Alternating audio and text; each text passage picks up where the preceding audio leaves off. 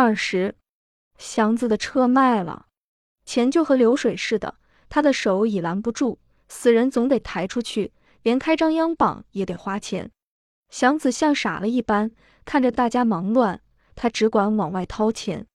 他的眼红的可怕，眼角堆着一团红白的赤木糊，耳朵发聋，愣愣磕磕的随着大家乱转，可不知道自己做的是什么。跟着虎妞的棺材往城外走，他这才清楚了一些，可是心里还顾不得思索任何事情。没有人送殡，除了祥子，就是小福子的两个弟弟，一人手中拿着薄薄的一沓纸钱，沿路撒给那拦路鬼。愣愣磕磕的，祥子看着杠夫把棺材埋好，他没有哭，他的胸中像烧着一把烈火，把泪已烧干，想哭也哭不出，呆呆的看着。他几乎不知那是干什么呢，直到头过来交代，他才想起回家。屋里已被小福子给收拾好。回来，他一头倒在炕上，已经累得不能再动，眼睛干巴巴的闭不上。他呆呆地看着那有些雨漏痕迹的顶棚，既不能睡去，他坐了起来，看了屋中一眼，他不敢再看，心中不知怎样好。他出去买了包黄狮子烟来。坐在炕沿上，点着了一支烟，并不爱吸，呆呆地看着烟头上那点蓝烟，忽然泪一串串的流下来。不但想起虎妞，也想起一切。到城里来了几年，这是他努力的结果，就是这样，就是这样。他连哭都哭不出声来。车，车，车是自己的饭碗，买丢了，再买卖出去，三起三落，像个鬼影，永远抓不牢。而空受那些辛苦与委屈，没了，什么都没了，连个老婆也没了。虎妞虽然厉害，但是没了她怎能成个家呢？看着屋中的东西都是他的，他本人可是埋在了城外。越想越恨，泪被怒火截住，他狠狠地吸那支烟，越不爱吸越偏要吸。把烟吸完，手捧着头，口中与心中都发辣，要狂喊一阵。把心中的血都喷出来才痛快。不知道什么功夫，小福子进来了，立在外间屋的菜案前，呆呆地看着他。他猛一抬头，看见了他，泪极快的又流下来。此时，就是他看见只狗，他也会流泪，满心的委屈。遇见个活的东西，才想发泄。他想跟他说说，想得到一些同情，可是话太多，他的嘴反倒张不开了。祥哥。他往前凑了凑，我把东西都收拾好了。他点了点头，顾不及谢谢他。悲哀中的礼貌是虚伪。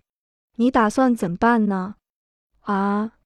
他好像没听明白，但紧跟着他明白过来，摇了摇头。他顾不得想办法。他又往前走了两步，脸上忽然红起来，露出几个白牙，可是话没能说出。他的生活使他不能不忘掉羞耻，可是遇到正经的事。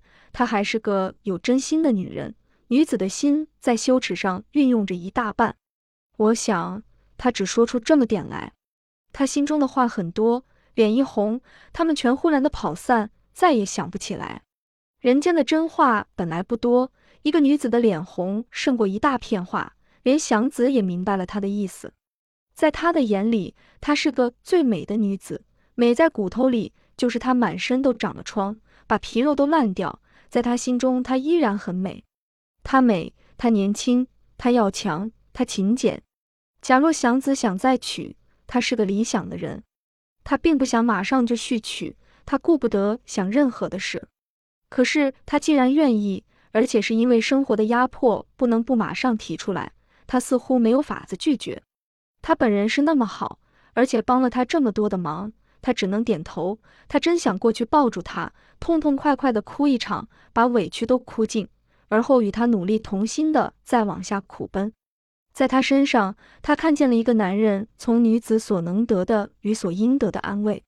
他的口不大爱说话，见了他，他愿意随便的说，有他听着，他的话才不至于白说。他的一点头或一笑，都是最美满的回答，使他觉得真是成了家。正在这个时候，小福子的二弟弟进来了。姐姐，爸爸来了。他皱了皱眉。他刚推开门，二强子已走到院中。你上祥子屋里干什么去了？二强子的眼睛瞪圆，两脚拌着蒜，东一晃西一晃的扑过来。你卖还卖不够，还得白教祥子玩？你个不要脸的东西！祥子听到自己的名字，赶了出来，立在小福子的身后。我说祥子，二强子歪歪拧拧的想挺起胸脯，可是连立也立不稳。我说祥子，你还算人吗？你占谁的便宜也罢，单占他的便宜。什么玩意？祥子不肯欺负个醉鬼，可是心中的机遇使他没法管束住自己的怒气。他赶上一步去，四只红眼睛对了光，好像要在空气中击触，发出火花。祥子一把扯住二强子的肩，就像提了这个孩子似的，扔出老远。良心的谴责借着点酒变成狂暴。二强子的醉本来多少有些假装。经这一摔，他醒过来一半。他想反攻，可是明知不是祥子的对手，就这么老老实实的出去，又十分的不是味儿。他坐在地上，不肯往起立，又不便老这么坐着，心中十分的乱，嘴里只好随便的说了：“我管教儿女，与你什么相干？揍我？你老了，你也得配。”祥子不愿还口，只静静的等着他反攻。小福子含着泪，不知怎样好。劝父亲是没用的，看着祥子打他也于心不安。他将全身都摸索到了，凑出十几个铜子来，交给了弟弟。弟弟平日绝不敢挨近爸爸的身，今天看爸爸是被揍在地上，胆子大了些。给你，走吧。二强子冷冷着眼，把钱接过去，一边往起立，一边叨唠：“放着你们这群丫头养的，招翻了太爷。”妈的，弄刀全宰了你们！快走到街门了，他喊了声祥子，搁着这个茬儿，咱们外头见。二强子走后，祥子和小福子一同进到屋中。我没法子，他自言自语的说了这么勾，这一句总结了他一切的困难，并且含着无限的希望。假如祥子愿意娶她，他便有了办法。祥子经过这一场，在他的身上看出许多黑影来。他还喜爱他，可是负不起养着他两个弟弟和一个最爸爸的责任。他不敢想虎妞一死，他便有了自由。虎妞也有虎妞的好处，至少是在经济上帮了他许多。他不敢想小福子是要死吃他一口，可是他这一家人都不会挣饭吃，也千真万确。爱与不爱，穷人得在金钱上决定。情种只生在大富之家。他开始收拾东西。你要搬走吧，小福子连嘴唇全白了。搬走，他狠了心，在没有公道的世界里，穷人仗着狠心维持个人的自由，那很小很小的一点自由。看了他一眼，他低着头走出去。他不恨也不恼，只是绝望。虎妞的首饰与好一点的衣服都带到棺材里去，剩下的只是一些破旧的衣裳，几件木器。和些盆碗锅勺什么的，祥子由那些衣服中捡出几件较好的来，放在一边，其余的连衣服带器具全卖。他叫来个打滚的，一口价卖了十几块钱。他急于搬走，急于打发了这些东西，所以没心思去多找几个人来，慢慢的绷着价。打滚的把东西收拾了走，屋中只剩下他的一份铺盖和那几件挑出来的衣服，在没有席的炕上放着。屋中全空，他觉得痛快了些，仿佛摆脱开了许多缠绕，而他从此可以远走高飞了似的。可是不大一会儿，他又想起那些东西，桌子已被搬走，桌腿儿可还留下一些痕迹，一堆堆的细土贴着墙根，形成几个小四方块。看着这些印记，他想起东西，想起人，梦似的都不见了。不管东西好坏，不管人好坏，没了他们。心便没有地方安放，他坐在了炕沿上，又掏出支黄狮子来，随着烟卷，他带出一张破毛片来。有意无意的，他把钱全掏了出来。这两天了，他始终没顾到算一算账，掏出一堆来，洋钱、毛票、铜子票、铜子，什么也有，堆不小。数了数，还不到二十块，凑上卖东西的十几块。他的财产全部只是三十多块钱，把钱放在炕砖上，他瞪着他们，不知是哭好还是笑好。屋里没有人，没有东西，只剩下他自己与这一堆破旧没屋的钱。这是干什么呢？长叹了一声，无可如何的把钱揣在怀里，然后他把铺盖和那几件衣服抱起来，去找小福子。这几件衣裳你留着穿吧，把铺盖存在这一会儿，我先去找好车厂子，再来取。不敢看小福子，他低着头一气说完这些，他什么也没说。只答应了两声。祥子找好车厂回来取铺盖，看见他的眼已哭肿。他不会说什么，可是设尽方法想出这么两句：“等着吧，等我混好了，我来，一定来。”他点了点头，没说什么。祥子只休息了一天，便照就去拉车。他不像先前那样火着心拉买卖了，可也不故意的偷懒，就那么淡而不厌的一天天的混。这样混过了一个来月，他心中觉得很平静。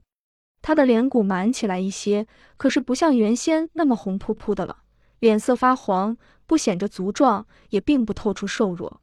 眼睛很明，可没有什么表情，老是那么亮亮的，似乎挺有精神，又似乎什么也没看见。他的神气很像风暴后的树，静静地立在阳光里，一点不敢再动。原先他就不喜欢说话。现在更不爱开口了。天已很暖，柳枝上已挂满嫩叶。他有时候向阳放着车，低着头自言自语的嘴微动着；有时候仰面承受着阳光，打个小盹。除了必须开口，他简直的不大和人家过话。烟卷可是已吸上了瘾，一坐在车上，他的大手便向脚垫下面摸去，点着了支烟，他极缓慢的吸吐，眼随着烟圈向上看。呆呆地看着，然后点点头，仿佛看出点意思来似的。拉起车来，他还比一般的车夫跑得麻利。可是他不再拼命地跑，在拐弯抹角和上下坡的时候，他特别的小心，几乎是过度的小心。有人要跟他赛车，不论是怎样的逗弄激发，他低着头一声也不出，依旧不快不慢地跑着。他似乎看透了拉车是怎回事。不再想从这里得到任何的光荣与称赞，在厂子里，他可是交了朋友。虽然不大爱说话，但是不出声的雁也喜欢群飞。再不交朋友，他的寂寞恐怕就不是他所能忍受的了。他的烟卷盒，只要一掏出来，便绕着圈儿递给大家。有时候人家看他的盒里只剩下一支，不好意思伸手，他才简洁地说：“再买。”赶上大家赌钱，他不像从前那样躲在一边，也过来看看，并且有时候押上一注，输赢都不在乎的，似乎只为向大家表示他很合群，很明白大家奔忙了几天之后，应当快乐一下。他们喝酒，他也陪着，不多喝，可是自己出钱买些酒菜让大家吃。以前他所看不上眼的事，现在他都觉得有些意思。自己的路既走不通，便没法不承认别人做的对。朋友之中若有了红白事，原先他不懂得行人情，现在他也出上四十童子的份子，或随个公印儿。不但是出了钱，他还亲自去吊祭或庆贺，因为他明白了这些事并非是只为糟蹋钱，而是有些必须尽到的人情。在这里，人们是真哭或真笑，并不是瞎起哄。那三十多块钱，他可不敢动。弄了块白布，他自己笨手八脚的拿个大针把钱缝在里面，永远放在贴着肉的地方。不想花，也不想再买车，只是带在身旁，作为一种预备。谁知道将来有什么灾患呢？病、意外的祸害都能随时的来到自己身上，总得有个预备。人并不是铁打的，他明白过来。快到立秋，他又拉上了包月。这回比以前所混过的宅门里的事都清闲。要不是这样，他就不会应下这个事来。他现在懂得选择事情了，有合适的包月才干，不然拉散做也无所不可。不像原先那样火着心往宅门里去了。他晓得了自己的身体是应该保重的。一个车夫而想拼命像他原先那样，只有丧了命而得不到任何好处。经验使人知道怎样应当油滑一些，因为命只有一条啊。这回他上工的地方是在雍和宫附近，主人姓夏，五十多岁，知书明理，家里有太太和十二个儿女。最近娶了个姨太太，不敢让家中知道，所以特意的挑个僻静地方，另组织了个小家庭。在雍和宫附近的这个小家庭，只有夏先生和新娶的姨太太，此外还有一个女仆，一个车夫，就是祥子。祥子很喜欢这个事。先说院子吧，院中一共才有六间房，夏先生住三间，厨房占一间，其余的两间作为下房。院子很小，靠着南墙，根有棵半大的小枣树，树尖上挂着十几个半红的枣。祥子扫院子的时候。几乎两三条肘就由这头扫到那头，非常的省事。没有花草可浇灌，他很想整理一下那棵枣树，可是他晓得枣树是多么任性，歪歪拧拧的，不受调理，所以也就不便动手。别的工作也不多。夏先生早晨到衙门去办公，下午五点才回来，祥子只需一送一接。回到家，夏先生就不再出去，好像避难似的。夏太太倒常出去，可是总在四点左右就回来，好让祥子去接夏先生，接回他来。祥子一天的工作就算交代了。再说夏太太所去的地方不过是东安市场与中山公园什么的，拉到之后还有很大的休息时间。这点事儿，祥子闹着玩似的就都做了。夏先生的手很紧，一个小钱也不肯轻易撒手，出来进去，他目不旁视。仿佛街上没有人，也没有东西。太太可手松，三天两头的出去买东西。若是吃的不好吃，便给了仆人；若是用品，等到要再去买新的时候，便先把旧的给了仆人，好跟夏先生交涉要钱。夏先生一生的使命，似乎就是鞠躬尽瘁的把所有的精力与金钱全尽献给姨太太。此外，他没有任何生活与享受。他的钱必须借着姨太太的手才会出去。他自己不会花，更说不到给人。据说他的原配夫人与十二个儿女住在保定，有时候连着四五个月得不到他的一个小钱。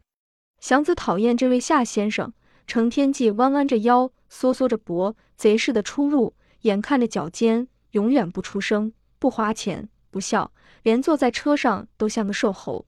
可是偶尔说一两句话，他会说的极不得人心，仿佛谁都是混账。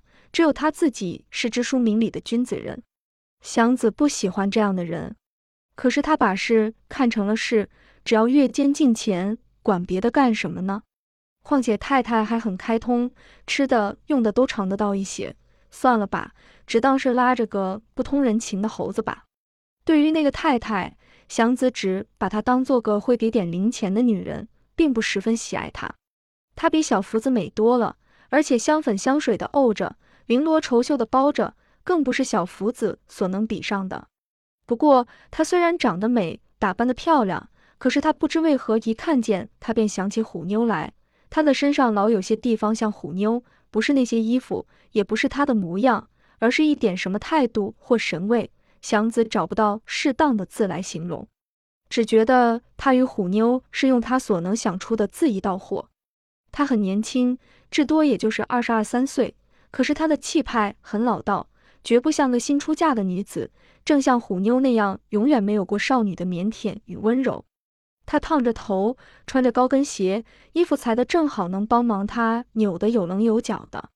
连祥子也看得出，她虽然打扮得这样入时，可是她没有一般的太太们所有的气度。但是她又不像是由妓女出身，祥子摸不清她是怎回事。他只觉得他有些可怕，像虎妞那样可怕。不过虎妞没有他这么年轻，没有他这么美好，所以祥子就更怕他，仿佛他身上带着他所常受过的一切女性的厉害与毒恶。他简直不敢正眼看他。在这儿过了些日子，他越发的怕他了。拉着夏先生出去，祥子没见过他花什么钱，可是夏先生也有时候去买东西，到大药房去买药。祥子不晓得他买的是什么药，不过每逢买了药来，他们夫妇就似乎特别的喜欢，连大气不出的夏先生也显得特别的精神。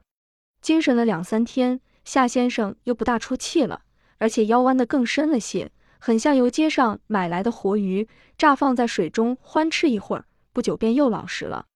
一看到夏先生坐在车上像个死鬼似的，祥子便知道又到了上药房的时候。